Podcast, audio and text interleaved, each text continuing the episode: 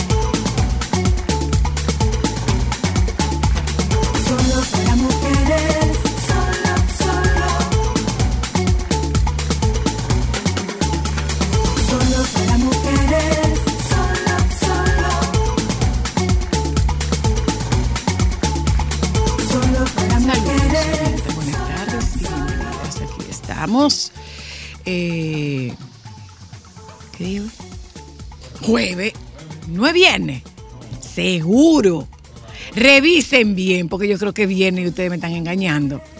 Seguro, seguro, seguro. Bueno, Alejandro, ¿y ese bigote?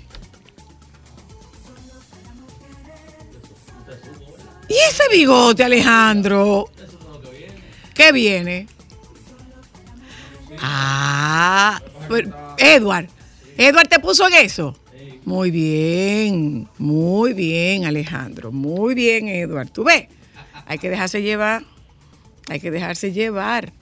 Saludos, oyenta Cristal. Hola, buenas. Buenas tardes. Bienvenida. Está fuerte. ¿El qué? La transición tuya. Pero tenemos que ponernos de acuerdo. No fuimos nosotras que lo mandamos. Sí, pero yo lo mandé a pelazo, no a que se. Pero está bien. Yo No, confío en Edward. No, no, te él se va a ver bien con una barba. Párate, Alejandro, deja ver. No, Alejandro se va a ver bien con una Lo que, barba. te- lo que va a dejar de verte como un menorcito, eso sí. Él, él se ve- no, es que él no se ve como un Ya- menor. ya no- ya tú no vas a llegar que parece que saliste de kinder, No, no, no. no, no, no, no, no, él no se va a ver como un menor. Él no se ve como un menor. Él, ¿Qué se ve, no? él se ve revejido. Ay, Te estoy ayudando, ay, Alejandro. Te está ayudando. Quitándote los cadillitos Te de estoy Bonao. ayudando, Alejandro. Saludos, oyentas, otra vez. Aquí vamos. Buenas tardes y bienvenidas. Eh, una pregunta, señores. Una pregunta.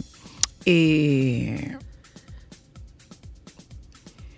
¿Qué es lo que tenemos nosotros? Ah, bueno, está el tema de que, y, y no, no es absurdo ni es ilógico, lo de, lo de que las personas se pesen antes de, de abordar un avión. Bueno, cuando tú lees la, la Cuando lees la explicación, lo que noticia- pasa es que obviamente, eh, periódicos al fin, el titular eh, llama la atención a que la gente pelee, proteste y dé su humilde opinión en cuanto a la discriminación, pero es hasta por un tema de seguridad de nosotros, porque a mí me llama la atención, por ejemplo, nunca me había pasado cuando nosotros volamos en Arayet, eh, que solicitamos que nos cambiaran, nos dijeron que no, porque faltaban gentes y la distribución del peso en el avión no estaba equitativa. Y a mí nunca, en ninguna aerolínea, me habían dicho eso. Entonces, si es por eso, del tema de, de- de distribuir el peso, yo lo veo bien también. Pero además, cuando tú te vas en un bote, cuando vas, cuando tú vas en una embarcación, eh, te distribuyen el peso. Claro. Entonces, tú sabes que eso es algo que yo siempre me he preguntado. Es sobre como una inquietud. ¿Y cómo, cómo se equilibra el peso en un avión? ¿Cómo se equilibra el peso? Bueno, pues mira. Bueno, ahora va a ser más específico en ese sentido, y me imagino, porque ellos será que van a calcular el peso total para saber dónde colocan a cada ser- persona. A no ser, a no ser que eh, esto sea una estrategia para volver a subir los precios de los aviones, de los tickets aéreos. O para, o para eh, tener más restricciones de, de espacio entre los asientos y, y Y- podría, podría andar por ahí. Óyeme, al paso que vamos y con la creatividad de, los de los dueños de aerolíneas, yo creo que uno va a volar en Chichigua. ¿eh? No, no, eso no. Cuando tú vengas a ver, mi amor, a ti te van a colgar, te van a crucificar a tres No, mi palitos, amor, te ahí- pondrán un hilo en la cintura y como una ardilla voladora, mi amor, te van a encaquetar una tela y ya. Hay una eh, en España, hay una aerolínea. Ay, no, pero ese es muy fuerte, señora Luna. Ajá, que, que- que lo La que te cobra el aire. No, eh, no es eso. Es una aerolínea que pretendía que la gente viajara parada. ¿Qué? Ah, pero ¿qué era? ¿Un metro? Eh, hay, hay una aerolínea eh, de esas aerolíneas de bajo, bajísimo costo que... eh, Pero lo propuso de verdad. sí, sí, o sea, sí, llegó sí. a proponerlo. Eh, creo que sí, creo que sí, creo que No, sí. pero el nivel de hubo una, fuerte. hubo, eh, hay una aerolínea de esas aerolíneas de bajo costo que, que vuelan en España con los vuelos internos. Bueno, no, no son internos, son vuelos en Europa. Y tú, tú no tienes asiento asignado. O sea, No. usted se sienta donde usted encuentre. Donde usted Donde jalle. usted encuentre. Literal, usted hace una fila. voladora. Usted hace una fila Saludos abre la buenas. puerta, Hola. es a la garata con puyo que Hola. usted entra. Ah, se fue. Había una línea aérea que... que, que No, y, y ahora usted- la creatividad, señora Luna, de que te cobran. Yo creo que ellos te, te contabilizan hasta el arete que te ponen. No, te lo cobran todo, te lo cobran Y te todo. contabilizan te lo cobran todo. todo. y tú lo tienes vale que ir pagando equipaje todo. de mano. Aló, hola. Buenas, Saludo. soy la Dígame. Domingo Vargas del Bronx. Hola, Domingo, ¿cómo está usted? Todo bien, gracias a Dios, disfrutando un clima agradable hoy. Ay, sí, cuénteme. Ay, Dios, Cuénteme, Domingo. Domingo. Soy la, eh, no sé si tú recuerdas, hace unos años, no recuerdo la fecha, pero harán algunos 12, 15 años, de un avión de carga que despegó del aeropuerto internacional de Miami y acabando de despegarse, cuando estaba cogiendo altura, se estrelló en los Everglades. Eh, y eso pasó porque ese avión llevaba unos cilindros de como de gas, etileno, algo así. Y la persona encargada de amarrarlos se valió de otra y el otro pensó que el otro lo había amarrado apropiadamente y lo que quedaron sueltos. Obviamente los cilindros iban como en cajón, en paleta. Ajá. Pero ¿qué ocurre? Que al avión tomar altura, los, los, los cajones con esos cilindros se rodaron la barriga del avión hacia la cola y el avión perdió el control totalmente. Ah, Sí. O sea, eh, lo mismo puede pasar cuando van un, un poco pasajeros. Yo vine de Colombia hace casi un año y era un vuelo a las 12 de la noche en América y venía vacío y yo me cambié de asiento y fue uno de los aeromos y me dijo, caballero, no puede estar aquí. No, es que no se puede cambiar de asiento hasta por Sí. un asunto de seguridad. Y, y le explico y que porque si el yo- avión se cae, Exacto. aquí te identifican por el asiento. Por el asiento en el que es usted está sentado, Sí. claro. Ay, sí. Por es eso, que, por eso es que no te dejan cambiar de asiento, sí. Es por eso que no te dejan cambiar de asiento, Ay, porque sí. si se produce un, si hay un siniestro, si el avión se cae, si se produce algo y, y, y mueren los ocupantes de ese avión, la identificación es por el número de asiento. Entonces, si usted se puso en un asiento que no era, van a decir que quien se murió fue usted, no la otra persona. Entonces, eh, no, es- no, es tan, no es tan simple ni No, tan y- sencillo, y pero eso para, el tema del peso, señora. pero Luna. para mí, el tema del peso tiene mucho sentido. De Todo hecho, reitero, se- señores, yo reitero, piense bien en que usted, cuando se va a montar en un barco, cuando se va a montar en un bote, cuando se va a montar una en una yolita. cuando se va a montar en una yola, le dicen, espérese, eh, equilibren, que esto está desequilibrado. Tiene que sentarse de este lado, espérese, Claro, que están todos de claro. un solo lado. Necesitamos gente del otro lado, porque hay que balancear. Ay, ay, señores, Alejandro Sanz podría estar en bancarrota tras haber sido estafado por un amigo íntimo. Ay, ya Dicen los medios de. Miami. Oh, oh.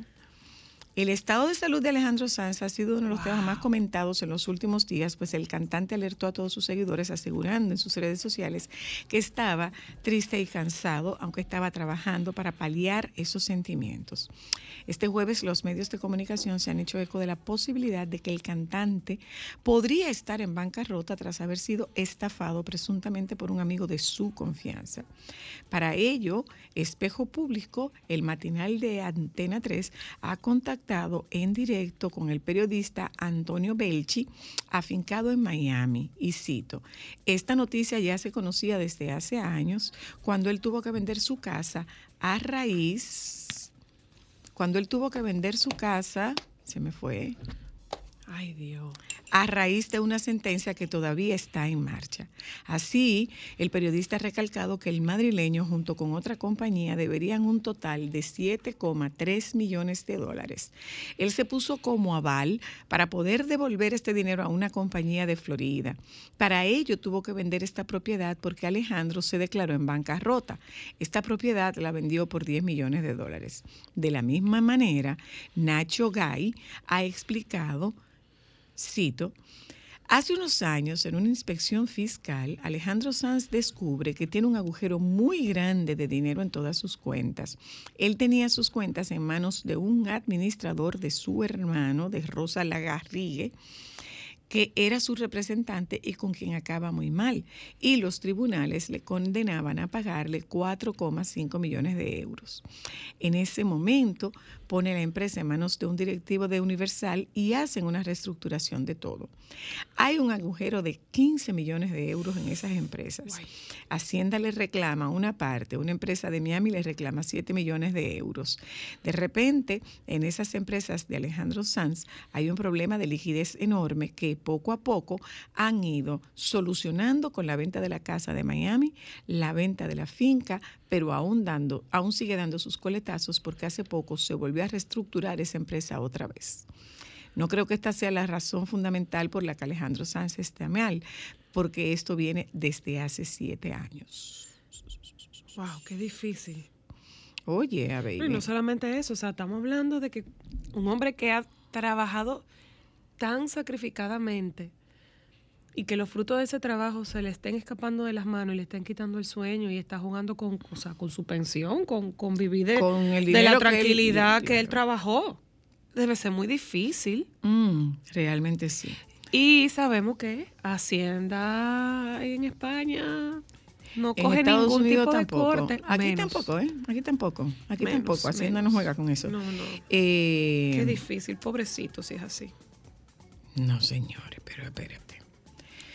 El creciente número de personas que deciden no lavar su ropa. ¿Cómo no? Ryan Savo y su equipo pasan horas estudiando al detalle fotos de jeans muy usados, algunos de ellos descoloridos, rotos o remendados.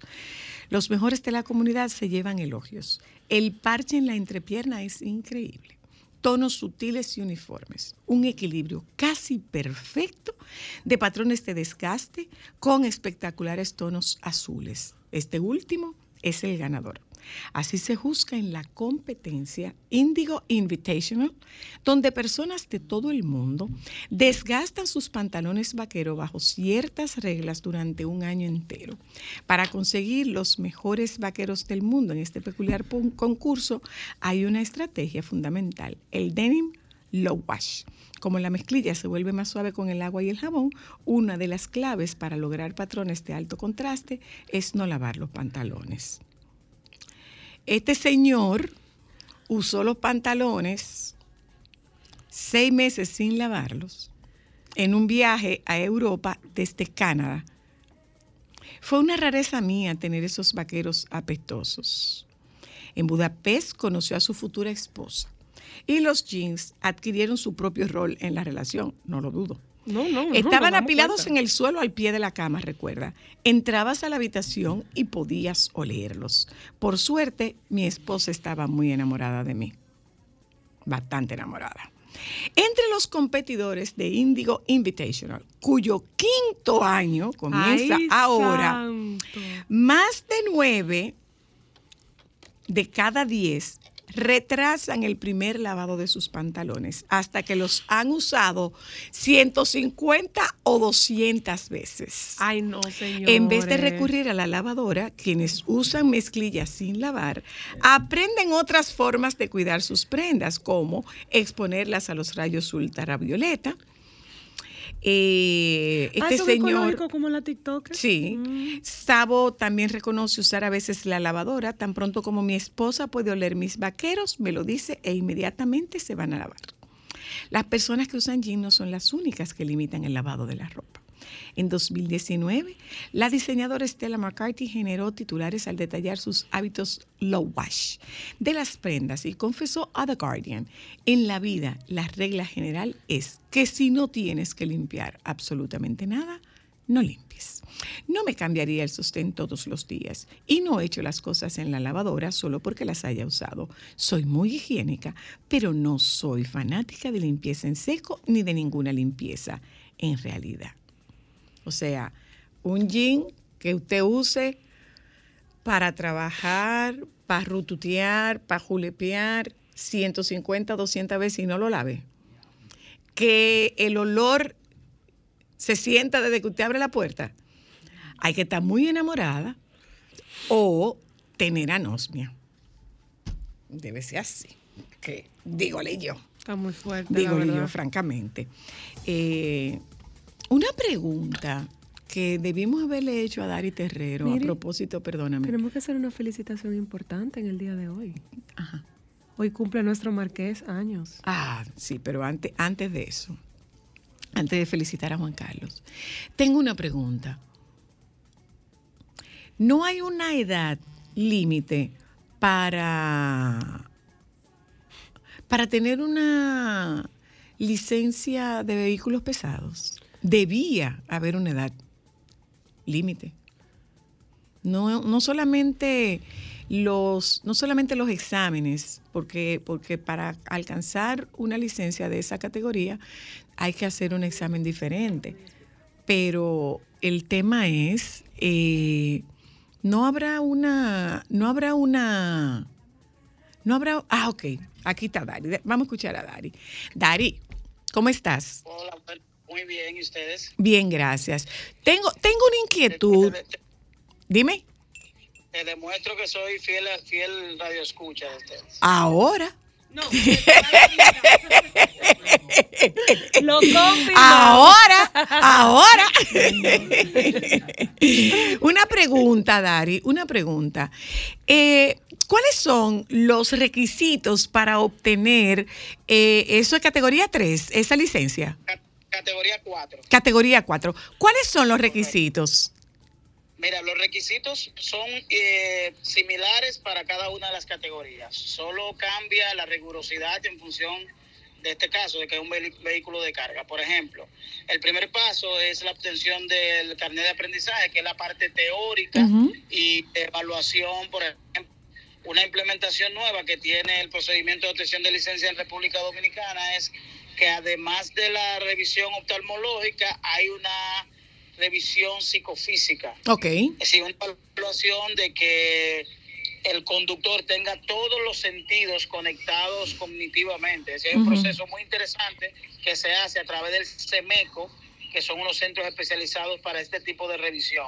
Audición, se- eh, la combinación de los... Tú conoces mucho de eso, de esa combinación que tiene el cerebro con, la, con los movimientos Ujú, luego pasa la parte práctica. La parte práctica ya es eh, la evaluación de conducción que debe hacerse en un vehículo de la misma modalidad de la licencia que se va a obtener. Por ejemplo, en el caso de que ustedes se refieren, que es el conductor del accidente, es una categoría 4. Ok. Para este tipo de categorías que son de más de tres ejes, de vehículos de más de tres ejes o vehículos de transporte de, de- del transporte colectivo, debe tener una mayoría de 24 años de edad para obtener ese tipo de licencia. Ok. Por ejemplo, la licencia, por, por ejemplo, para hablar de edades, 16 años, la licencia de conducir categoría 1, pero conducción con presencia de un adulto, que debe ser eh, la persona responsable en caso de daños de daños a la propiedad o cualquier, cualquier incidente. La categoría 2, que es los 18 años, y a partir de la categoría 3 ya es 21 años y así sube en función de las categorías de las categorías que se vayan a implementar. O sea que eh, para, co- para conducir un vehículo con, con tres ejes, el mínimo son 24 años. 24 años, correcto. En este caso el joven ¿Cuándo fue la última vez, ¿cuándo fue la última vez que eso se, que eso se revisó, Dari?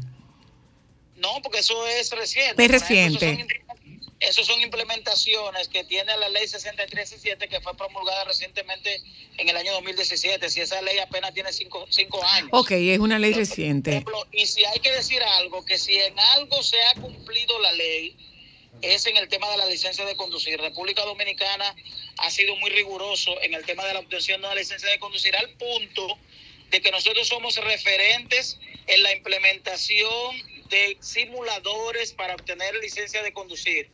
La gente lo ve simple, como si se, trata, se tratara de un juego, pero oigan las ventajas que tiene el simulador. El simulador le puede permitir al que se está examinando obtener, eh, ¿cómo le digo? Ejemplos, Situaciones, situaciones. ocurrir. Ujú. Cor- correcto. Por ejemplo, una- un examen en la vía, tú no le puedes colocar a, tú no le puedes colocar lluvia al conductor, no le puedes condu- eh, colocar la presencia de un niño, no le condu- eh, eh, eh, eh, presentar qué puede ocurrir al exceso de velocidad. Es decir, esta simulación le permite obtener al conductor una imagen de qué cosas pueden ocurrir si él comete algún tipo de error, cosas que no se pueden no se pueden hacer a través de la práctica en las vías públicas. Y eso pasa Es decir, con eso pasa con los eso pasa con los aviones, eso pasa incluso con Eh, con Las licencias de aviones se hacen a través de simuladores. de simuladores, claro. Y hay que decir que ese proceso de la licencia de conducir en República Dominicana nosotros hemos avanzado. Obviamente que siempre eh, hay cosas que mejorar, los procesos de, de Hello. Se le cortó, parece.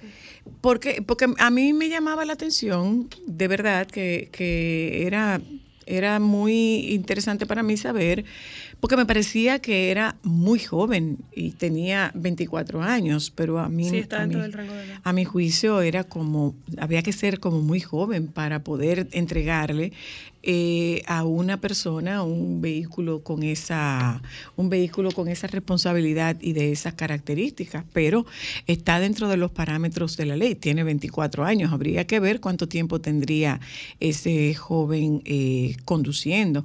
Y nos habían dicho que, que pasan por, por, eh, por exámenes, eh, las federaciones supuestamente hacen evaluaciones y pruebas eh, antidoping con regularidad y con frecuencia.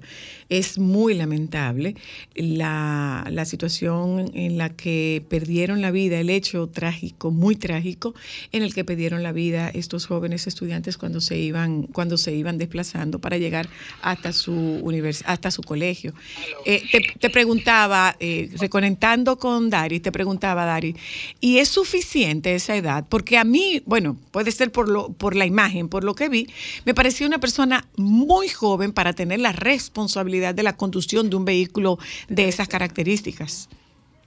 Es así, mira, lo que ocurre es que nosotros, eh, aunque quisiéramos, tenemos que acogernos a lo que la ley establece. Y obviamente, visualmente no podemos determinar si una Claro, está claro, por supuesto. Nosotros tenemos que acogernos a los procedimientos que establece la ley. Lo que sí nosotros estamos tratando de implementar es una, mira, producto de que tenemos una nueva norma, hay elementos dentro de la evaluación que no existían antes. Y que, por ejemplo, yo en mi caso, que tengo una licencia de hace 10 años, yo no tengo que acogerme a los nuevos procedimientos, sino que mi licencia simplemente la Se la- renueva. una- y no me acojo a todos esos procedimientos nuevos que me pueden permitir a mí tener un mejor expertise a la hora de conducir. Y estamos tratando de ver si, si al momento de la renovación se puede hacer una recertificación de la licencia de conducir.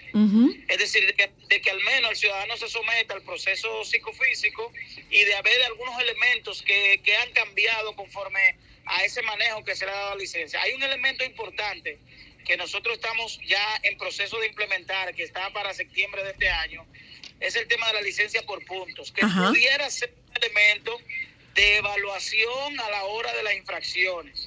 ¿Qué significa esto? Que hay violaciones específicas a la cual el ciudadano va a tener que someterse a un proceso de capacitación para recuperar esos puntos. Entonces eso pudiera ser también un elemento que nos pudiera dar un- una imagen de qué realidad tenemos con relación a los conductores que están actualiz- actualizados para conducir un vehículo de motor en República Dari. ¿ustedes tienen una idea de cuánta gente maneja sin licencia en este país? No, no, porque no, no hay posibilidad de obtener ese dato porque obviamente no uno hace algunas evaluaciones conforme a, a visual, a lo que a las a las eh, infracciones que se colocan, pero no hay posibilidad de tener un dato específico porque obviamente quien no tiene el documento no hay forma de registrarlo. Claro, claro. Eh, y otra Lo que, sí cosa, podemos, lo que sí nosotros sí podemos es hacer un llamado a aquellas personas que tienen su licencia vencida y que sí deben acogerse al proceso de renovación. Y aunque no tengo el dato en mano, sí tenemos el dato de cuántas personas no tienen su licencia actualizada. mira una cosa, eh, mira una cosa, Dari. Eh, yo creo que quizás si se hace una re- recertificación o una nueva certificación de, de la licencia de conducir, habría que cambiar los patrones. Por ejemplo, antes nosotros eh, teníamos eh, policías de tráfico, policías de tráfico puestos en la calle, pero te- el- en el manual venían unas, unas eh, señas que te hacían entender a ti si cuando tú te parabas, eh, eh, la posición del cuerpo de este, de este policía, si estaba de espalda tú no pasabas, si estaba de, de lado tú, tú podías pasar, si estaba de frente no podías pasar. Pero ¿qué ocurre? Que hoy en día nosotros tenemos a DGCET que está dirigiendo como le parece. A veces, a veces hasta de la acera. Ya esos mecanismos la ley no lo plantea. Ya no lo plantea, ok. No, no, porque eso eran mecanismos propios de la época. Incluso, fíjate que eso se hacía conforme a, esos, a ese cuerpo de auxilio policial y militar que tenían los mandatarios. De que, por ejemplo, cuando cruza el presidente estaban de pala. Eso son eh, cosas de otra época. En este momento la ley no plantea la posición del, de la gente de la DGC. Ok. Si no plantea de que debe estar en una posición vertical, horizontal o en la acera, sino que es la persona que tiene la autoridad para hacer la fiscalización dentro de la vía. Es decir, eh, no hay ese protocolo con relación a la postura o la Ujú. colocación o el lugar. Ok, bueno. Eso, eso la ley no lo, no lo, no lo aborda en este momento. Ah, ok. Es que la última vez que yo cogí ese examen y leí, la última vez que leí, la última vez que leí el librito yo tenía 15 años. Sí, recuerda que la última vez había un manual para todos. Sí, había un manual, había un manual. Ahora hay manuales por categoría de licencia. Ah, mira qué bien. Sí, ahora bien. el manual es en función de la categoría de tu, es decir, el manual para conducir motocicletas no es el manual para conducir vehículos de carga, es decir, son herramientas eh, totalmente diferentes e incluso la licencia de conducir en República Dominicana ahora tiene un prerequisito, por ejemplo, tú no puedes ir de licencia de licencia cero a licencia categoría 4. Ah, tiene que ir pasando de una a dos. Tienes que ir, Ok. Claro, tú tienes que ir de licencia categoría U, categoría 2 a 3. Tú tienes que, una licencia es categoría, es prerequisito de otra. Incluso dentro de la propia licencia hay categorías, por ejemplo, la categoría 3, hay una categoría 3A que te va a determinar el tipo de vehículo, la cantidad de pasajeros y todo eso. Es un proceso muy interesante. Ok, ok. Es un proceso bastante interesante. Lo que ocurre es que hay una gran mayoría de Que lo los ya desconoce. tenemos licencia de conducir, que no nos acogemos ya a ese proceso, Oh, ok. producto de que simplemente hacemos la renovación, pero eh, en el caso de este joven que probablemente no tengo el dato, hizo el cambio de la licencia, puede ser que él no, él no, su primera licencia haya sido una licencia liviana e hizo el cambio por un tema laboral o lo que fuera, Ujú. eh, eh, él tiene que someterse a la evaluación para obtener esa licencia. Ok, much- muchísimas gracias. Muchas gracias, A su Dari. orden. Gracias, oyente Dari, muchas gracias. bueno, gente, ya escuchamos, eh, era una inquietud que tenía yo que está perfectamente eh, aclarada para mí. Bueno, señores, eh, miren, hay un evento poético que se celebra en París y nosotros tenemos, señora Vélez, que el dominicano es agentado el dominicano es agentado. Nosotros estamos mandando un competidor de aquí, del patio, lo estamos mandando. Vamos a hablar con él, es Víctor Andrés Teolio. Hace tiempo que no nos visitaba el doctor Paulino. eh, está va a hablar con de COVID, nosotras. No va a hablar de COVID, aunque hay COVID otra vez ahí. Vámonos, vámonos un momento a publicidad, ya volvemos.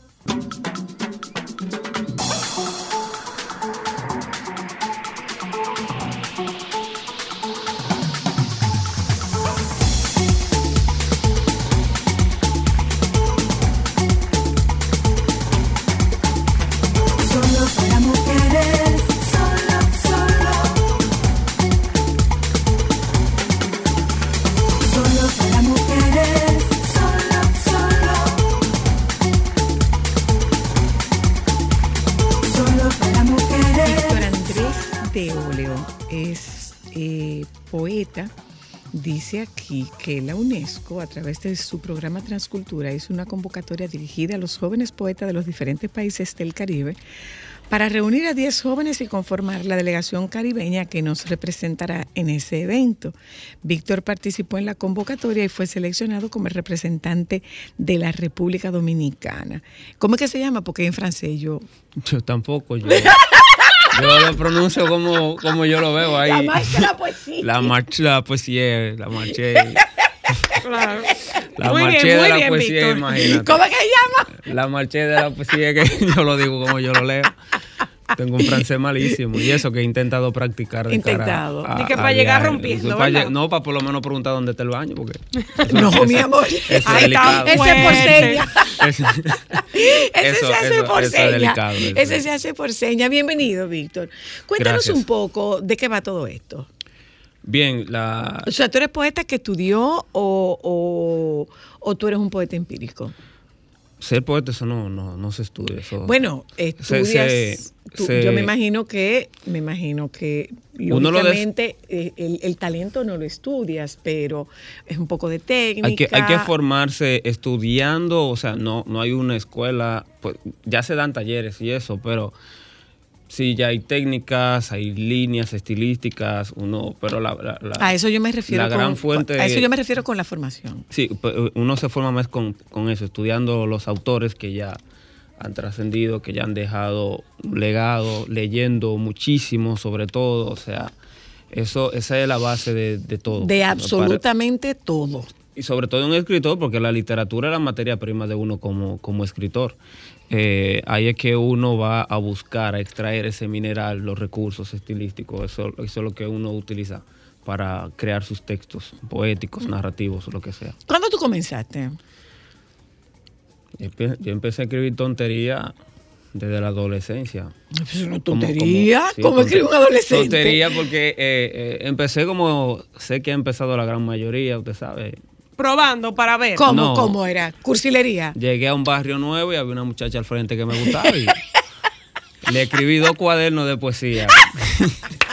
Bien, de Después- cuota, ¿eh? ¿Te acuerdas de alguna? No, de ese tiempo no. Yo lo que va- valoro mucho el hecho de que al final ella se fue, me dejó, pero me dejó la poesía. Y mira dónde me ha traído. Me llevó a Francia la Gracias. poesía. te- ¿No te hizo caso? Eh, ¿O te hizo caso? No, me hizo Pero te caso, soltó en pero banda. me soltó en banda por, por Palomo. Yo lo que tenía eran como 12 o 13 años. Eso. Ay, Esa muchacha. Ay. Esa Pero muchacha te dejó- pero tenía una velocidad más más fuerte que la mía. Ella tenía otra- ella estaba en otra- ella estaba en otro estaba carril. otro, estaba en otro carril. Anda Ahorita viene la tú hasta con una francesa, O sea, te amargaste. Era, eran, eran poesía amargada. Al principio eran poesía dedicada y después entraron la poesía de amor, casi, casi. Y de desamor, desangrándote. sí, casi buscando la muerte. O sea, imagínate tú un niño deseando morir de Un amor. es adol- algo, un Ay, algo muy eso, terrible. Sí, eso, sí, eso no me pasa por un cerebro De- de- artístico. claro. No, no, no, eso fue terrible, pero ya después. Pero te dejó, dos, te dejó dos cuadernos. Eso cuaderno mi papá me lo botó sin querer. Una vez recogiendo. O sea que no valió de nada. ¿Eh? Sin, sin evidencia siquiera. Ay. No, porque Tu una vez sufrimiento no valió de nada. pasó el tiempo, ya yo era algunos 17, 18 años ya yo tenía y yo estaba aquí en la capital estudiando y eso y en mi casa había o hay todavía un librero, pero ya estaba sobrecargado de cuadernos viejos míos y de mis hermanos de, de clase, de, de- de los cursos que íbamos dejando atrás. Y mi papá un día le dio con recoger eso, yo no estaba allá y empezó de que todos esos cuadernos viejos. Con acróstico Lobo, y pendeja. Cuando yo llegué que estoy buscando cuadernos, no, yo tiré todo eso a la basura. Eso. O sea, ya no estaba, ni, ya no estaba ni, ya no estaba ni en la basura de la casa, eso estaba... En el vertedero. vertedero. Anda, ¿En para qué parte del abismo de los vertederos estaba él? ¿Y cómo entonces tú fuiste evolucionando? De, de aquel cuaderno, de aquellos cuadernos de poesía enamorada. Seguí escribiendo tonterías, pero a la medida que uno sigue escribiendo, pero esas son las tonterías que son necesarias escribir porque son las que te van formando, son las que te van fortaleciendo ese músculo de escritor. Eso en conjunto con la lectura, sobre todo la lectura. Eh, ¿Qué lees tú? De todo, De pero, no- todo. pero normalmente narrativa y, y- y- y poesía, que es a lo que me dedico, pero uno como escritor tiene que leer de todo realmente. Mira qué interesante. ¿Y cómo tú alimentas tu vocabulario?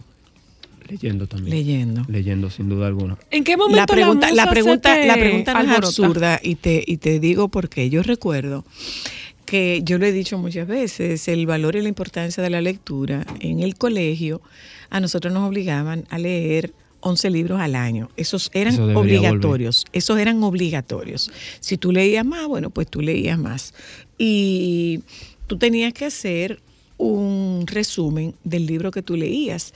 La ventaja que teníamos era que nos dejaban elegir el libro, que no era una imposición. una imposición. No era una imposición Que es como debería funcionar. nos dejaban elegir el libro. Así como estas generaciones, ustedes tuvieron el barco de vapor, nosotros tuvimos los cinco, que era como una especie de Harry Potter, Mm. Pero con muchos más títulos.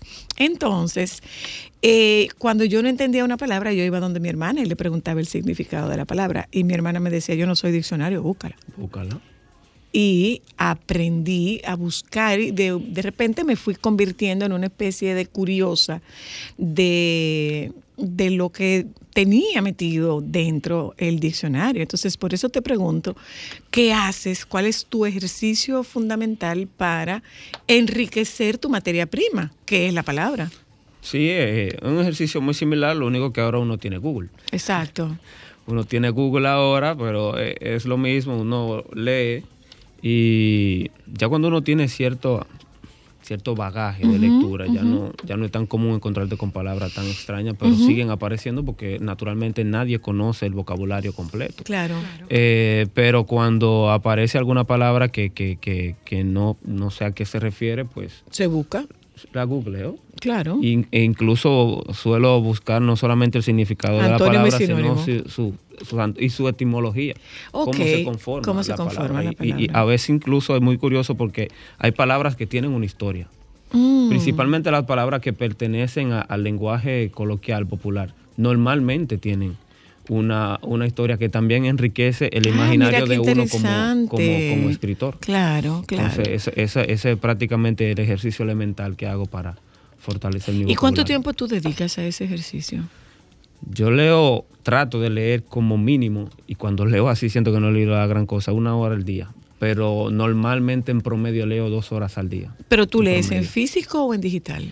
Prefiero hacerlo en físico, pero algunas obras no aparecen en físico y toca leerlas Y se leen- en se leen digital. en Por ejemplo, estoy leyendo los cuentos completos de Piglia. Aparecen en físico, pero está cariñosa. Y nada, tocó descargarla en digital y... Y lo leyendo- lees, y lo lees, eh, Ajá, lo lees en, digital. Con relación a la, a la escritura, lo que te dicen es que aunque no, no- para que no pierdas el hábito o para robustecer el hábito, eh, lo recomendable es que tú al menos una línea escribas todos los días. Sí. ¿Qué pasa cuando la musa dice, "Mm, mm, no voy? Es un problema. Es un problema eh, e incluso es un problema para el que solo escribe sobre la base de la música. De la musa. Pero la, la- cuando revisamos cuál es el ejercicio creativo de, lo- de los grandes escritores, por ejemplo, a propósito de que Vargas Llosa está aquí, ayer el presidente le otorgó la, la ciudadanía ¿Tú estás de acuerdo dominicana. ¿Eh? con que le otorgaran la ciudadanía dominicana? Realmente yo no le veo el problema. Yo sé que hay un... Lo que pasa es que, hay una lo que historia de pasa- Lo que pasa es que él él. trapeó el piso con nosotros. En una ocasión sí, pero también él son, él ha hecho aportes interesantes. Hay muchísimas cosas. Vargas Llosa ha pasado muchísimo tiempo aquí, ha filmado películas, eh, hace referencia en diferentes de sus obras a, a República Dominicana. eh, Y es un premio Tony- Nobel de, y es un premio Nobel de es literatura. un premio Nobel de literatura y to- Tony Raful eh, y Soledad Álvarez son muy y, el señor Bernardo Vega son muy amigos de él. De hecho, eh, su, una de sus más recientes novelas, Tiempo Recio, que es una de, de- de las más vendidas en los últimos años, eh, él, él le da créditos a, a Tony Raful, quien fue quien le proporcionó la idea para escribir esa, esa magnífica novela. qué bien. Entonces, eh, yo sé que hay sus sombras alrededor de la historia de Vargas Llosa con, con relación a nosotros, pero también hay sus luces. Entonces, eh, hay que ponderar un poco. Todo el mundo tiene derecho a, discernir, a, estar a favor, pero también creo que debe hacerse de- desde un ejercicio crítico de ponderar eh, si Vargas Llosa simplemente ha hecho, eh, tiene esa mancha o si también tiene cosas positivas que, que vale la pena valorar. Bueno, acaba de ser exaltado eh, en, en la Academia de la Lengua eh, Francesa. El No, único, claro, el único claro, latino. Claro, claro. Uno o sea, único de no habla francesa, de no- dicho. Y, y- e incluso algo muy importante que, que, pod- que podríamos valorar es que Desde el punto de vista de su valor como escritor, que lo otro es lo otro. Sí, lo que pasa es que Vargas Llosa es un, un- vamos a decirlo así, en, en- en buena lid, es un enfermizo de la literatura francesa. O sea, Sí, pocos, claro. poco- poco- pocos latinoamericanos conocen tan profundamente toda la literatura francesa como la conoce Vargas Llosa. De hecho, creo que De hecho, estaba leyendo su, no recuerdo cuál de sus libros, estaba leyéndolo en francés para eso, justamente. Sí, sí. Y, y- y- y creo que su tesis universitaria versa sobre Los Miserables, Mm. la obra cumbre eh, eh, de, de Víctor Hugo, una de, las de las figuras más grandes de la literatura francesa, porque claro. Víctor Hugo era el Messi del siglo XIX ¿El en qué? Francia. El Messi. Sí, era una superestrella Víctor Sí, Hugo. en su claro, hay que, hay que, No, hay que buscar, llegaba, no hay que buscar llegaba con qué- Víctor Hugo, no, llegó una genial. estrella de no, no, no, que hay que muy buscar con qué en compararlo, hay que buscar con qué Claro. compararlo. O sea, para que la claro, gente tenga una idea. Claro. No, Lo no, digo- no, lo no, digo, no, eh, totalmente sí, válido. eh, La, fa- la fama de Víctor Hugo, que los escritores normalmente no alcanzan ese nivel de fama, Sí, mucho menos sí, en el sí, siglo sí, XIX, sí, donde los medios de comunicación no eran tan plurales como ahora.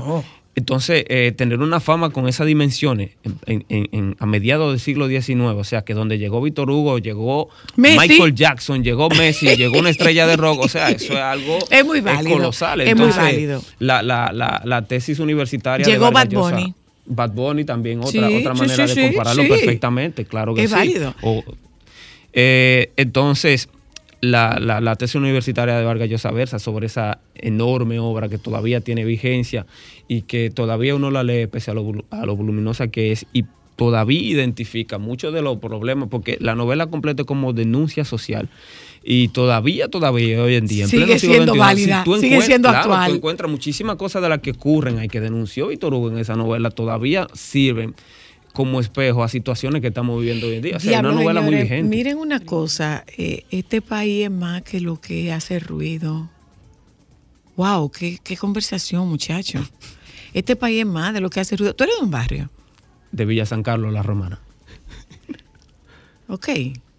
Este país, este país es más de lo ruidoso. Es mucho más de lo ruidoso. O sea, qué conversación tan interesante. Gracias. De verdad que sí, de verdad A mí que me sí. gusta cuando me, cuando me invitan a, así y la conversación fluye. Porque a veces uno tiene como que ayudar a quien te está entrevistando. y es un problema. Ya, ya, déjalo ahí. Mira, déjalo ahí. que me he ibas sentido muy bien. me he sentido muy cómodo Pero aquí. ya, mi corazón, déjalo así, que ibas bien. Ámbar, sal de ese cuerpo. Déjalo ahí, mi corazón, que tú ibas bien. Mira, de adentro le salió. Cuéntanos, eh, ¿de qué va este, este, este concurso entonces? ¿Cuánto participaron? ¿Cómo fue la participación? ¿Cuándo tú te vas? ¿Quién te da el dinero? Muy importante todo eso. Bien, vamos a hacer una síntesis. Lo primero no es, no es un concurso. Bueno, sí, es una pero no. representación. Sí, pero no, porque oh, eh, podemos decir que es una especie de concurso porque eh, la UNESCO, a través de su programa Transcultura, hace la convocatoria orientada a jóvenes poetas del Caribe, diversos pa- to- a todos los países del Caribe. Y obviamente uno participa, uno envía como su solicitud, entonces ellos hacen un filtro, seleccionan. Y dentro de esa, de esa, de, habían, creo que eran si no mal recuerdo el dato, ah, ellos tuvieron 155 solicitudes de participar ahí y simplemente escogieron 10. Dentro de esas 10 tuve la fortuna de ser seleccionado como el representante de la, de la República Dominicana. Después de yo ver mi perfil y algunos de mis poemas, que es parte de los requisitos que te pedían para participar en la convocatoria, pues fui seleccionado como el representante de República Dominicana. Ya entonces a partir de ahí todo, fue todo un proceso de, de preparación para... ¿Cuánto tiempo? Eh, lo más, lo que más me tuvo en tensión, yo, eh, yo, sé- yo supe esta noticia a finales de, de febrero. Y, y fue de una vez a empezar a la carrera porque yo no tenía nada. O sea, nada en el sentido de no pasaporte, ni visa, nada. visa. Entonces, O sea, tú nunca has salido del país. Jamás, primera vez. Ay, perdóname, mi amor. Primera vez y a París. Y me encanta no solamente que sea pared, sino hacer algo que, que, que, que, que sufro y que amo tanto, que es la literatura, y a representar mi país. O sea, Excúsame. Perdón. Disculpemos tu humildad. entonces, no, pero, pero, Disculpemos tu humildad. no, no. no. Pero muy bien. Así, Eh, así es que se debuta. Sí, sí. Así es que se debuta. Ahora, Víctor, yo me imagino que tu papá está arrepentido de haberte botado la mascotica, ¿eh? ¿Eh? Yo le Mira, mira. eso ese señor. Y entonces, ¿cuándo tú te vas, Víctor? El Y, lunes. y, y los fondos. Diablo, pero eso es para de una vez. ¿Y los fondos? Los, eh, en, cierto, en cierto modo. ¿Quién lo cubre todo? La UNESCO. La UNESCO te lo cubre todo. ¿Hasta la visa? Todo, todo. Ah, ok. Ellos no me enviaron el dinero per se de la visa, pero hay, ya hay una garantía de que lo que Te yo... reembolsan eso. Sí, lo que yo gasté, ellos me lo van a reembolsar. ¿Y cuánto tiempo tú te vas a quedar? Una semana que dura el evento. Yo voy de lunes a lunes. Bueno, el evento dura una semana, Dura pero una tú no te puedes quedar más. Eh, me dieron una visa de 10 días nada más. Bueno, visa tú, de- ah, utiliza esos tres días que te sobran. Para que hay que- hay que hacer- utiliza habría- esos tres días que te sobran. Habría que hacer, se puede hacer, pero habría que hacer un reajuste en el gasto de- del pasaje, pero No, si ya está comprado, no te queda- bueno. no, está comprado, ya incluso yo tengo mi ticket de avión y todo que me lo envió. Mira, y tú tienes, y tú tienes tu, y tú tienes tu itinerario de qué vas a hacer. Ellos o nada más va, no, no, no, nada no, más va ellos- en, no, en activi- en esa actividad. No, hay, hay, un, hay, hay un programa súper cargado, hay actividades Sí. todos los días. Tú tienes que donde- comer croissant, tú tienes que probar varias O cosas. por eso de una vez. Claro. No, no a comer- no allá no se va a comer arroz carne, no. Eso es- Sí, que no venga nadie, de que, que No. ven, que te invito a mi casa para hacerte, para hacerte no, un no, sancocho. que una semana que yo voy a estar aquí. Tengo que comer vainas raras aunque me envenene. Ah, vainas raras aunque me envenene. ¿Qué es lo que tú vas a comer? vainas raras aunque me envenene. Pero después yo llego otra vez allá. claro. Pues de cuando yo llegue allá vuelvo como arroz y bollo. y Sí, vaina. claro, lo- todo lo que se come, Todo lo que se come aquí pero mientras tanto- Allá cosas que yo no he comido. Ok. Entonces, Entonces- ¿cómo es que se llama la, la actividad, la pois? La marché de la, La marché de la poesía. Te hace estar más mal pronunciado que el carajo, pero es así que se llama entre nosotros Qué aquí, chula que, la nadie nos va a. Víctor. Vuelve, por favor, vuelve. No, yo le voy a dejar un regalito a usted. Ay, Vuelve. No, no, no. Teníamos Ay, sí. que venir a hablar de tu obra. Bueno, cuando Tú, usted quiera, déjala, me pero ven, Cristal ven, ya tú tiene- me hablar de tu tú obra. Mira, me encantó esta conversación contigo. Ok, de verdad que me A mí- encantó. A mí, me sentí muy, Eh, muy cómodo. Yo tenía como la atención, voy a hablar con Soy la Luna. Ah, Yo, Y mira tú, hasta bien te. Espérate. Desarrollate.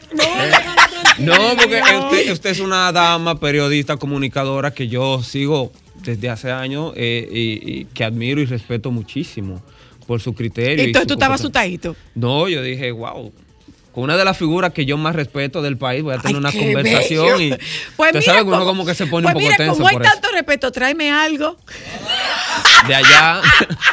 Yo voy a tener que llevarme una maleta nada más para traer. Eso- yo voy a tener una maleta nada más para traer, pero vamos que te vamos- vaya muy vamos bien y disfrútalo, Gracias, disfrútalo, gracias. disfrútalo, disfrútalo. Y vuelve para que tengamos otra conversación de esa naturaleza No, vamos contigo. a ver cómo, cómo, cómo re- cuando vuelva así repasamos. Por favor, Todo la experiencia, allá, claro, sí, la claro. experiencia Come todo de eso. todo lo que te den. Sí. Oíste. ¿Eh? ¿Cómo Eh. fue? Una ruta gastronómica. Ah. Gracias, Víctor. Claro. Vámonos a un momento de publicidad. Eh, lo, lo bueno de conversar con gente como Víctor es poder presentar ante, ante nuestra sociedad gente que hace otro tipo de ruido. Déjame cambiar tus días y llenarlos de alegría. Solo para mujeres.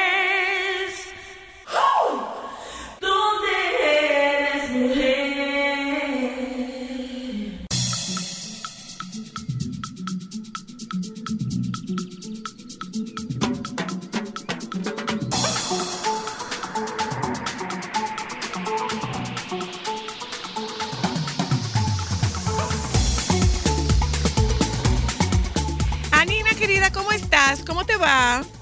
Hola, buenas tardes, ¿cómo están ustedes? Estamos muy bien, gracias a Dios. ¿Y tú?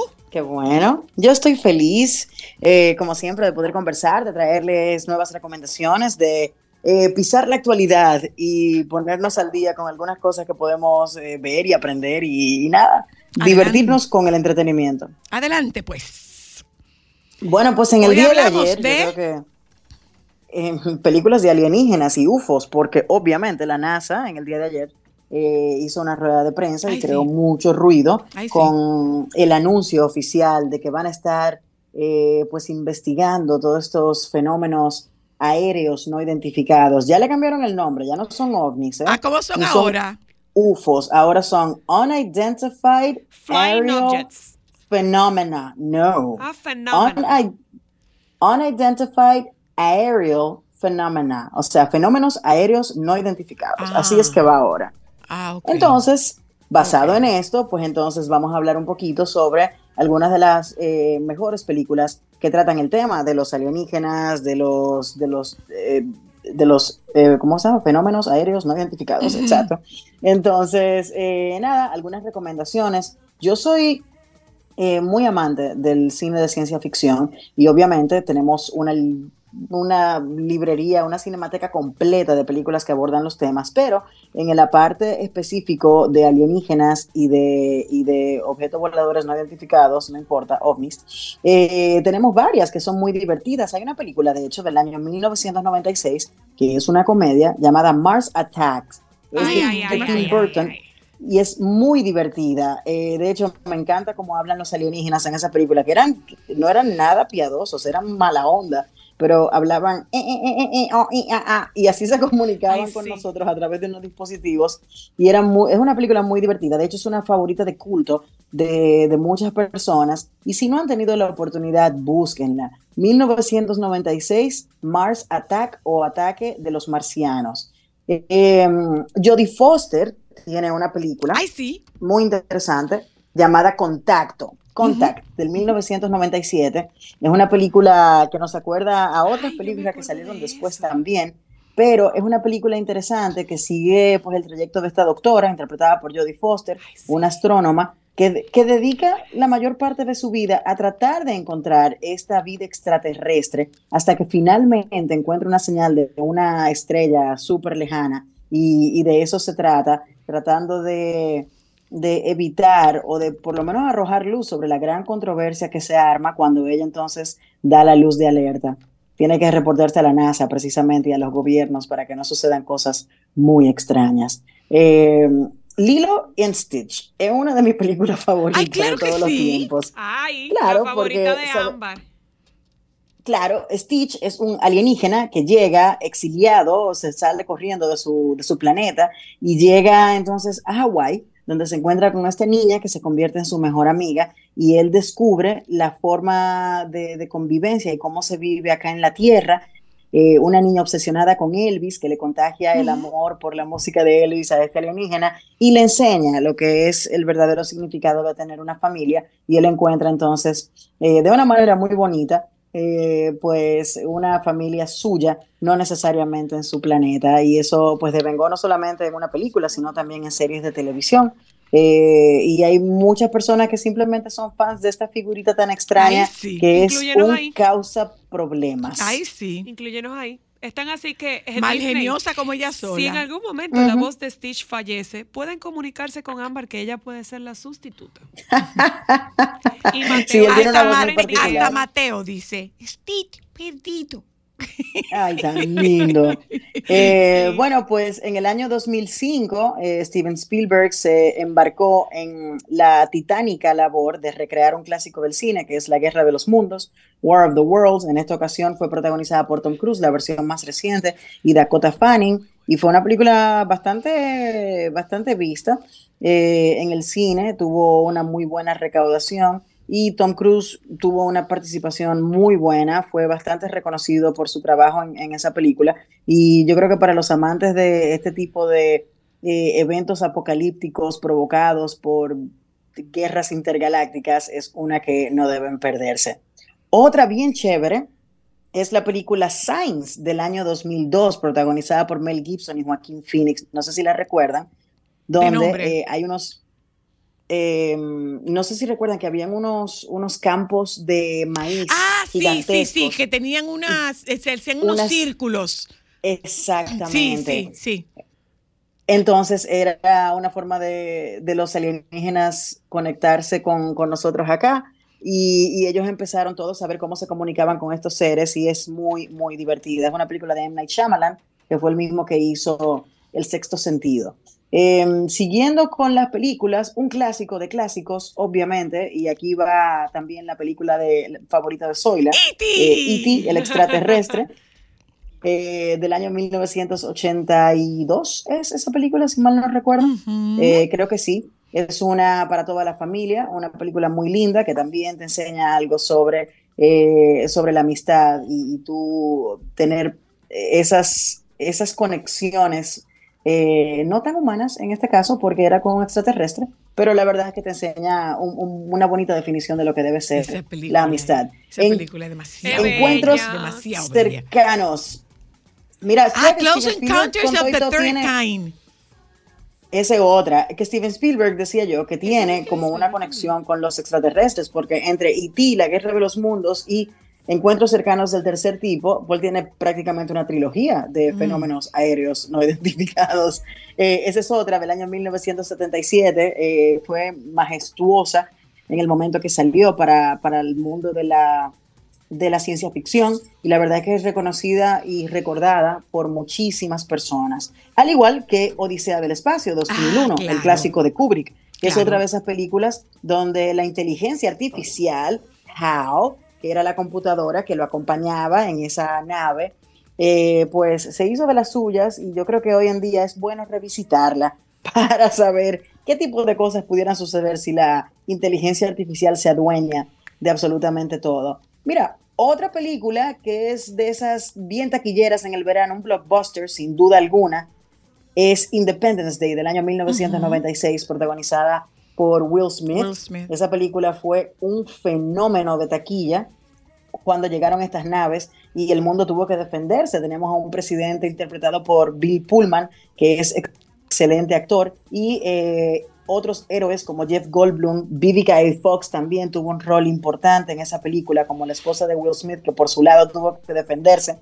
Pero sí, es una película muy divertida. Y por supuesto, no podemos dejar de lado eh, Arrival del año 2016, donde Amy Adams tuvo que eh, ponerse a las órdenes del director eh, Denis Villeneuve y bueno, y enfrentar a unos alienígenas, unas especies nuevas que llegaban a nuestro planeta y había que comunicarse y había que, ¿verdad? De alguna manera tratar de llevar el pleito de la mejor manera posible. Pero sí, hay muchas películas que son de UFOs, Ay, pero de tú sabes que tú sabes qué película se nos está quedando. Alien. ¿Cuál? Alien. Pero claro, no, lo que pasa es que esa da mucho Ay, miedo. esa Yo le encanta a Alien mi madre. Alien. Le fascina. A mí. Y es fácil. Sobre todo, sobre no todo, es que ¿tú sabes vivimos, qué? vivimos la experiencia el en Epcot simulador Center. en Epcot Center. Chach. No, en Magic Kingdom. En Magic Kingdom vivimos. En Magic Kingdom, Ay, hay que ay, estar. tanta eso, eso mata a cualquiera del corazón. Mira, da- dato curioso, ahora que tú lo mencionas, esa atracción de Magic Kingdom, Dime que no la cerraron. originalmente, originalmente se llamaba Alien Encounter Ajá. y luego Alien entonces Encounter, cambió a Stitch. Stitch era el que se escapaba, el alienígena que se escapaba para hacerlo un poquito más friendly, yo creo que más al estilo de Magic Kingdom, porque daba bastante miedo. Bueno, en, reali- Bastante, en realidad, en bastante. realidad no pegaba con, con Magic Kingdom, pero, En lo absoluto. pero sí. Bueno, pues nada, iremos a ese Pues un besito, Stitch. cariño mío. Gracias. Que tengas Beso un buen para fin ustedes. de. Gracias. Gracias a ustedes, un abrazo. Nos vamos a publicidad, regresamos de publicidad. El doctor Robert Paulino se había desaparecido, pero lo volvimos a encontrar. Déjame cambiar tus días y llenarlos de alegría. Solo para mujeres.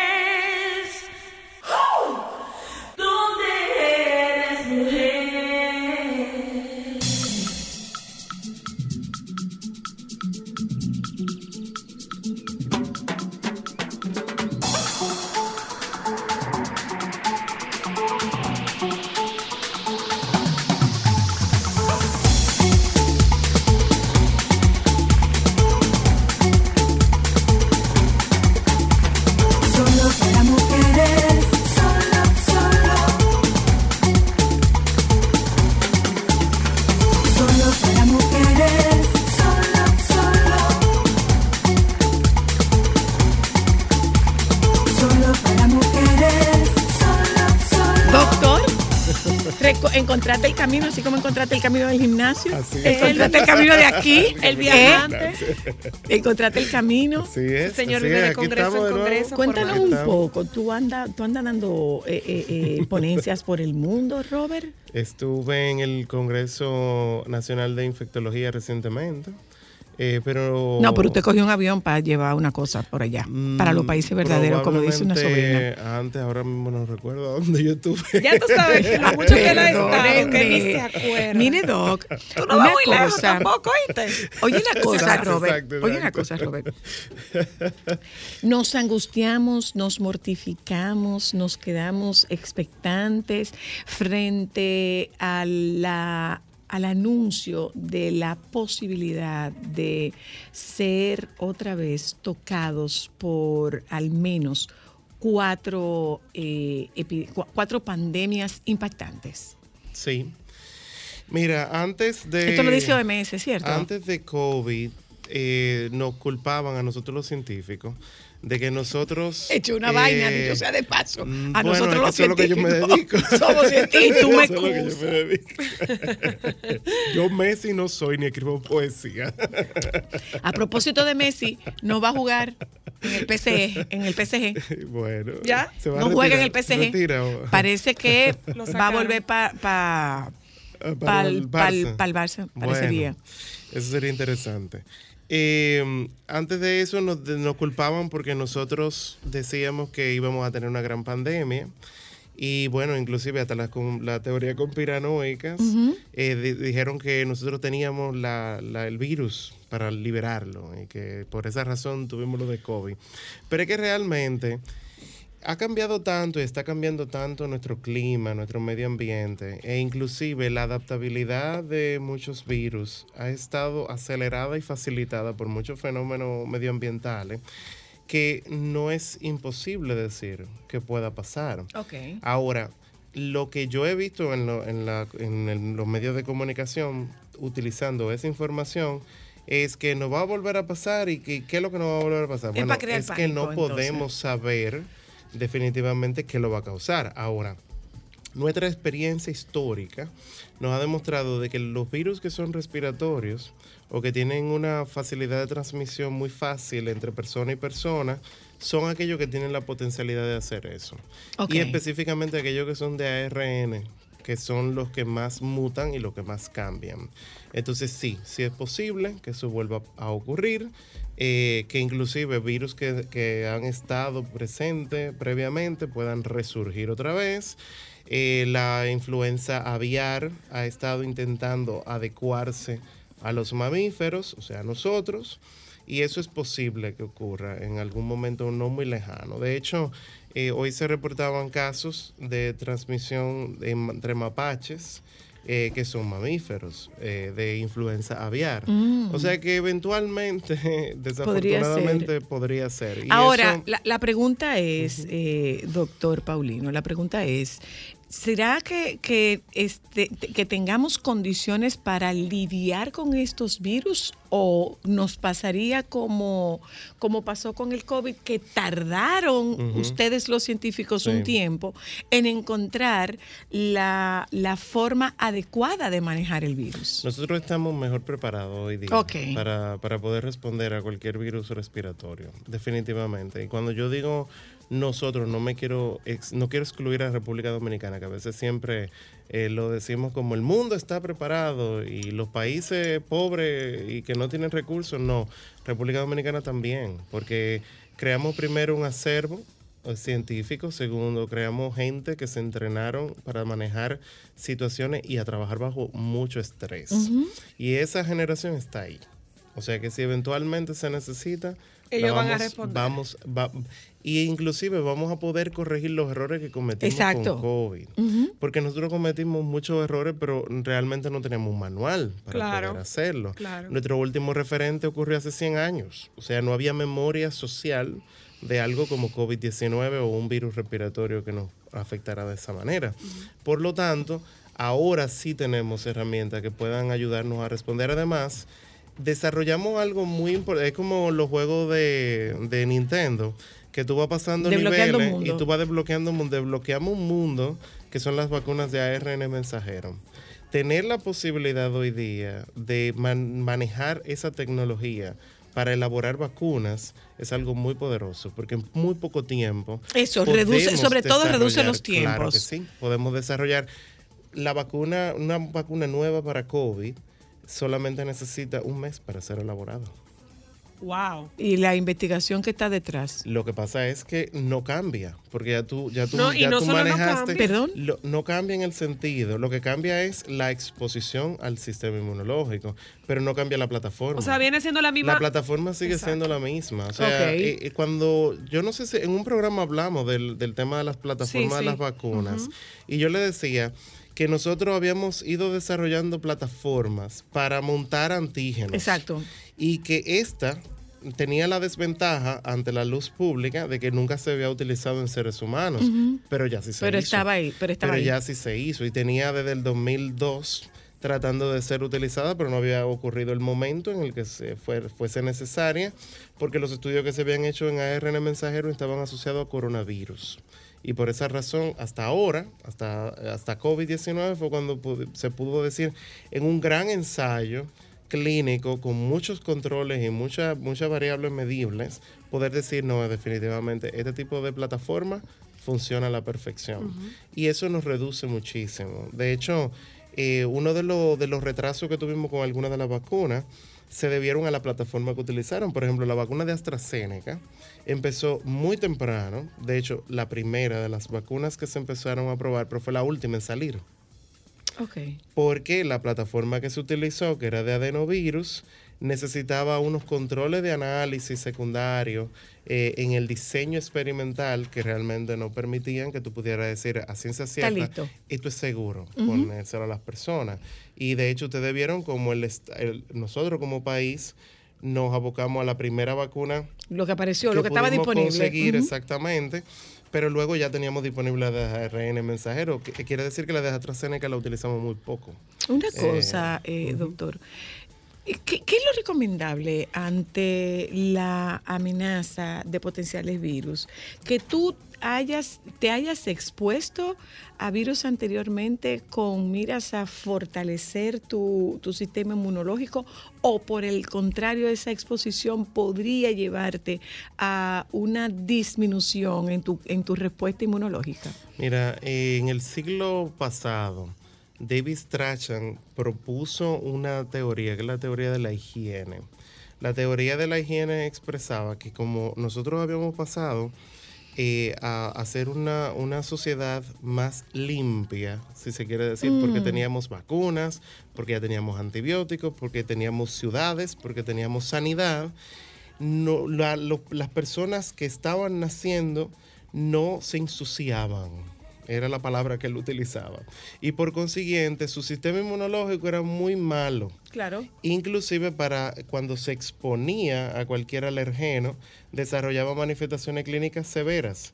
Y de ahí vino la teoría de que las alergias estaban asociadas a justamente eso, a que, el- a que los padres le ponían cloro a todo, limpiaban todo, los niños no caminaban en el piso ni se ensuciaban. Bien, Presente. exacto. Entonces, entonces eh, eso desafortunadamente se demostró que realmente es muy malo. O sea, el, el- el aislar a nuestro sistema de defensa o querer convertirlo en un espacio estéril, todo lo que quede alrededor, es muy malo.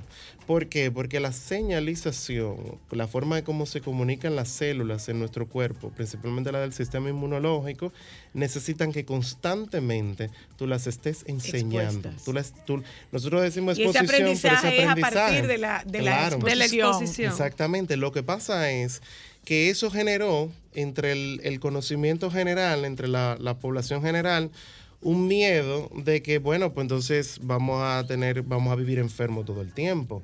Pero en realidad no. Lo que pasa es que eh, los factores de desarrollo de las enfermedades van a depender de múltiples factores. Hay un factor genético y hay un factor medioambiental Ambiental, y hay- claro. o Sí, sí. epigenéticos y otras cosas. Sin embargo, lo que sí nosotros sabemos es que para que pueda ocurrir una, una robustez en el sistema Hay inmunológico. Hay que exponerse. Ah, ya tú entiendes por qué la doctora Luna se emociona cuando los enanos se enferman. Porque ella hace un mundo diciendo, y ahora ese de hecho, organismo va a mucha gente se asusta. Me salieron unos ganglios, me salió una... Bueno, qué bueno. Eso es tu cuerpo respondiendo. Eso es genial. Eso significa que tu sistema inmunológico está funcionando muy bien. Ahora, hay signos y síntomas que nos dicen a nosotros, espérate un minuto. Claro, porque- Vamos a evaluar. Como diría, como diría mi, mi, di- mi amigo Víctor Herarte, mi hermano Víctor Herarte, ni tan largo que te cuelgue, ni tan corto que te ahorque. Exactamente. Entonces, es muy cierto, exactamente. Entonces, eso cuando, cuando eso ocurre, hay signos y síntomas que las madres, los padres deben de estar alerta de que, bueno, ya, espera, ahora necesitamos ayuda de un experto, ahora necesitamos que el niño lo vea un médico. Inclusive, nosotros que no tenemos regulación con el acceso a los antibióticos, le hacemos un, un- un escaso servicio a la humanidad y al futuro de las siguientes generaciones. ¿Por qué? Porque cuando nosotros sobreutilizamos antibióticos para cualquier cosa, lo que estamos provocando es resistencia comunitaria. Ojo, nosotros pensamos que a nosotros solamente que nos va a afectar, es que afecta a todo el que queda alrededor. En ¿Cómo así? 1970, en 1970, el doctor Jay Levy hizo un estudio en granjas en Estados Unidos. Él encontró que a una distancia muy lejana, mm, casi eh, nueve hectáreas de una de las granjas centrales que él estaba coordinando, él era microbiólogo, eh, Jay ya no, ya no está con nosotros, Stuart, perdón, Jay sí está. Eh, Stuart Levy eh, identificó un plásmido. Un plásmido es una secuencia de ADN de una bacteria que una bacteria se la pasa a otra de, de Oh. manera automática, pero los plásmidos llevan resistencia. Es decir, que llevan información para decirle a las otras bacterias, mira, con esto Atención. tú te haces resistente a esto que me dieron allí. Entonces, él se dio cuenta que el agua que le echaban a las gallinas en la granja estaba llegando al subsuelo. Y ese subsuelo se conectaba con un riachuelo que había cerca. Y en ese riachuelo habían bacterias que eran resistentes de los mismos antibióticos que le ponían a la gallina, para gallina. que pudieran crecer. Oh, wow. Por eso el día de hoy está prohibido el uso de antibióticos en animales de granja para evitar que ocurra eso. Y ojalá que aquí se cumpla eso también. ¿Por qué? Porque lo que pasa es, de nuevo, que todas esas bacterias dentro de esa comunidad se transmiten información. Usted, que es que cuida a la gallina, se pone en contacto con una bacteria que es resistente, usted se infecta. Y la puede matar. Exactamente. Y la puede matar. Y ese antibiótico no le va a servir. Si lo usamos con usted, no le va a servir. Hay una cosa, eh, eh, Robert, con relación al, al- al uso de los antibióticos. Hay gente que usa los antibióticos como si fuera un Para analgésico. todo. No, Sí, como, sí, sí. como si fuera un de analgésico. como No, analgésico, yo me tomo un dos. tic-tac. Yo me tomo dos. Un Yo tengo un dolor de garganta. No, yo me tomé un es antibiótico uno. Un tic-tac. es se acabó. Yo es oigo a la Ok, gente, a mí me pero ¿qué pasa, eh, Robert? Que nosotros pensamos, y me incluyo, como que si, por ejemplo, tú tienes una bacteria que, que está alojada en tu sistema digestivo, esa bacteria no migra. Pero esa bacteria, esa Por bacteria migra. supuesto. Le enseña a las otras que están junto contigo. Nosotros, el, or- el órgano más importante de nuestro cuerpo, sorprendentemente, y lo digo porque eso ha sido por, por investigaciones recientes, es curiosamente nuestro microbioma. O sea, las bacterias que viven con nosotros. ¿Por qué? Porque la regulación de la comunicación inmunológica, de cómo funcionan nuestros órganos, va a depender del equilibrio de bacterias locales que son propias de nosotros. ¿Cómo se adquieren? A través de la vida. Desde que usted empieza a amamantar a su bebé, usted le está transmitiendo bacterias también, que no son malas, que son buenas y que le va a servir inclusive a ese niño para desarrollar inmunidad eh, eh, eh, a, a su entorno. Y cuando usted toma antibióticos, lo que usted está haciendo es matando esa flora natural. Y cuando esa flora natural se elimina, entonces aprovechan aquellas que no son parte de tu cuerpo. Y arrancan a pasear. y, crecen, exactamente. Por eso el peligro de la automedicación. Exactamente. Además de que eh, nosotros nosotros somos seres sociales. Esa es una de las características de nuestra especie. Nosotros intercambiamos besos, Abrazos, saliva, de todo. abrazos. Eso significa que estamos también intercambiando nuestros gérmenes. Gracias, doctor. Ay, Dios, qué interesante. Eh, muchas Ay, yo sentí que gracias, cogí una muchas gracias. eh. Déjame contestar esta llamada eh, antes de despedir al doctor. Es que llegó el guardia. Hello, el, represent- el representante del doctor Nieves está aquí. Hola, Aló, aló, sí, buenas tardes. dígame. Eh, soy de, de la oficina de Ricardo Nieves. Todavía no ha llegado Ricardo Nieves. ¿Usted le quiere dejar algo dicho? Que, no, que no fue lo que fue lo que él dijo. Él, él es que si es. No, que no oí. Nada más oí Ricardo Nieves, que si ese es. ¿Es periodista? No, yo soy la secretaria, dígame. Yo soy, yo soy Juan de Carmen Abreu. Y quiero poner una denuncia, a ver si él me ayuda en eso. Ah, no, pero es que usted tiene que llamar en media hora, usted oye. Ah, no, ¿y Ah, cuánto es que ustedes comienzan con la con el teléfono para el pueblo?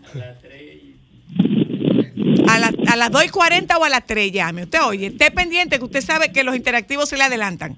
Saludo para los interactivos. ¿Eh? Gracias, doctor. Que no sé qué era lo que te, señores, aquí entre nos. Me muero si no lo digo. ¿Y qué fue lo que le dieron a Domingo ayer? Pero estaba endemoniado. Endemoniado. O sea, no dejó títere con cabeza ayer. Tú el que llamó ayer le voló el pecueso, incluida Ceneida. Ay, le volaste ay, el pecueso a todo el mundo. también ayer. No, no, óyeme, no, no, óyeme, no, no, no, no imaginamos. dejó títere con cabeza ayer. te estábamos yendo, te estábamos yendo. No dejaste títere. No, Claro que no, sí. fueron no, y, y estoy de acuerdo con lo que tú dices. Totalmente. Pero, pero estaba, ¿qué fue lo que le dieron? Se me endemonió, se endemonió. Lo de-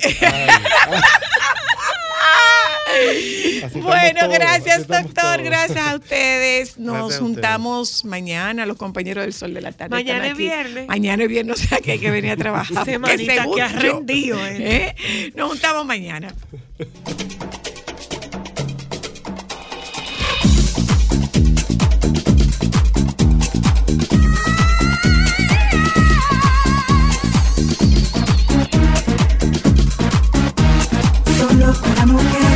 Thank you.